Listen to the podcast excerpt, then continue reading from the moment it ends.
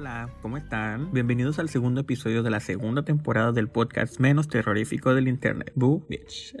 ¿Qué onda? ¿Qué hay? ¿Cómo la llevan en este inicio de semana? Aquí en cuarentenados. ¿Cómo van? ¿Cómo la llevan? Yo aquí ya listo con mi café, obviamente porque pues esto es prácticamente una charla entre amigos y señoras tomando el café y también tengo mis velas encendidas para entrar en ambiente. No miento, tengo una vela de calavera y una velita de aromática de esencia de pumpkin pie para eso de, pues ya saben, de estar en ambiente. Antes que nada, quiero agradecer a las personas que se tomaron el tiempo de dar su crítica constructiva del primer episodio. Esto me ayuda a ver qué puntos debo mejorar para brindarles un buen episodio y un buen contenido. Y pues nada, aquí vamos ya. En el episodio pasado tocábamos el tema de epidemias y pandemias y en este episodio daremos un radical giro hasta la otra punta de la línea. Un tema que en la verdad nada tiene que ver con el pasado. El tema de hoy es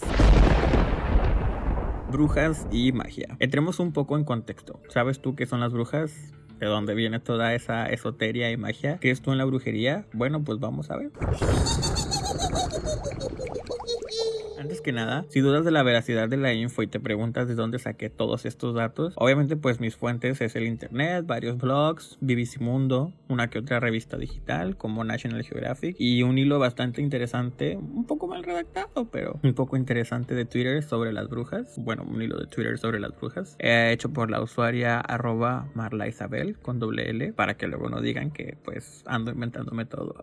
bueno, las brujas son personas que obvio practican brujería y que según creen hacen hechizos, hablan con espíritus o con el mismo demonio y tienen habilidades especiales como clarividencia, telequinesis e incluso se pensaba que podían volar y que podían transformarse en animales como gatos, perros, búhos, etc. Pero la verdad es que las brujas tienen una historia un poco más larga y elaborada. Sus predecesoras, o sea, antes de la bruja clásica que todos conocemos, aparecen desde en la Biblia, en la historia del rey Saúl que consulta a la llamada bruja de Endor. También aparecen en el periodo clásico en la forma de estirge y que es una estirge, pues se supone que es una temible criatura alada con forma de arpías o lechuzas que se alimentaban de bebés, así nomás. La primera imagen que se conoce de la bruja moderna, esa imagen de señora con una bata o vestido negro, la nariz así bien prominente, sombrero de pico tan característico y de apariencia demacrada, proviene nada más y nada menos que de un grabado realizado por el pintor Alberto Durero. En esta obra que data de aproximadamente del año 1500 mostraba a una vieja bruja desnuda, ajá, sobre una cabra con que simbolizaba al demonio. Esta señora poseía ubres caídas en vez de senos, una boca abierta por la que daba alaridos, pues al menos es lo que se muestra en la pintura, y su cabello, y muestra su cabello que apuntaba en la dirección contraria en la que se estaba moviendo de forma innatural.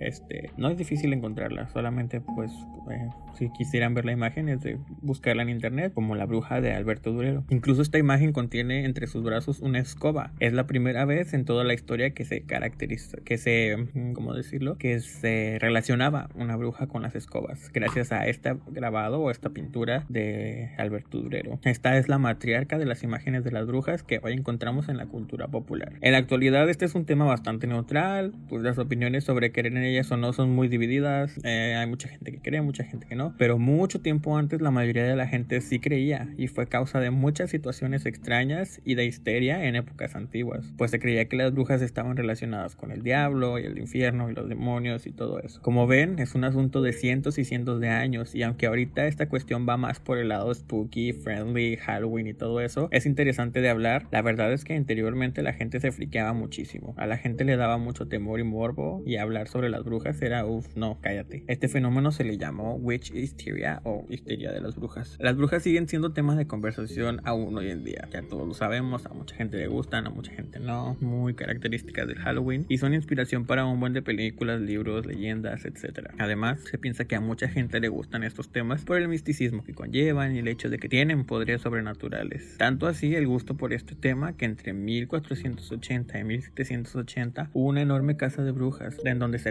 miles y miles de mujeres especialmente, lo cual es súper triste porque que la mayoría probablemente ni estaban relacionadas con esas cosas. Pues se sabe que muchas eran solamente mujeres que se relacionaban con la ciencia o la medicina. Literalmente en esos tiempos podías ser acusado de brujas si atacabas a alguien en un sueño o si te veían haciendo cosas raras fuera de lo normal. Otra razón por la que se podían perseguir por ser bruja eran si tenías un animal como un gato, un ave, un anfibio o un reptil, pues se cuenta que las brujas solían tener un espíritu familiar. También podía ser acusada por marcas extrañas en el cuerpo, las cuales relacionaban con el diablo, por oponerte a la casa de brujas, si no eras una persona religiosa, si de alguna forma estaba relacionada a actividades diferentes como el tarot, numerología, conocimientos herbales y así, todas esas personas eran acusadas de brujas y probablemente quemados, ahorcados ahogados o muertos de alguna tortura bastante fea. Los que cazaban brujas iban en serio, tanto que el libro Maleus Maleficarum, también conocido como el martillo de las brujas, fue el segundo libro más vendido en Europa por más de 100 años, después de la Biblia, obviamente. Literal era un manual para cómo identificar y cazar a las brujas, este Malerus Maleficarum. Se creía que las reuniones se les llamaban aquelarres, en inglés coven o sabbats, y se supone que eran reuniones nocturnas en las profundidades de los bosques, la soledad de la naturaleza, o incluso en campos abiertos pero muy alejados de, de donde las pudieran ver, que ocurrían entre las 12 am y las 3 am. Es por eso que de hecho a las 3 de la mañana se le denomina la witching hour o la hora de las brujas. ¿Por qué? Pues para no hacerles el cuento más largo, obviamente eh, se supone que a esas horas todo es más sensible a lo paranormal y las cosas sobrenaturales toman como más poder. Entonces, por eso se siente una energía media extraña en el ambiente. En estos aquelarres, en donde supuestamente las brujas se reunían a hacer sus adoraciones, atrocidades, hechizos y rituales, supuestamente, pues al indagar un poco más descubrí que, que de hecho las brujas reales, las que sí se consideraban brujas, no adoraban al diablo. Esto ha sido una modificación a lo largo de la historia, eh,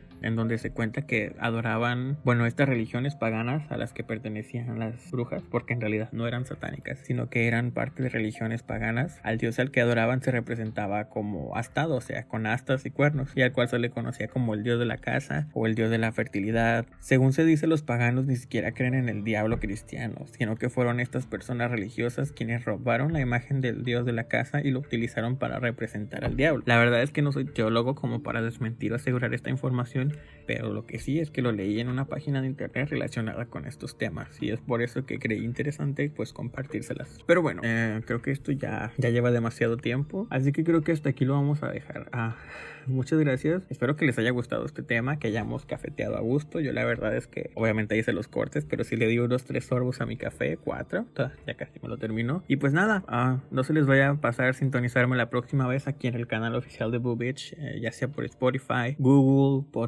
Podcast, iTunes, iBooks, Anchor FM y demás. Recuerden que yo soy Josafat y se les aprecia. Hasta luego.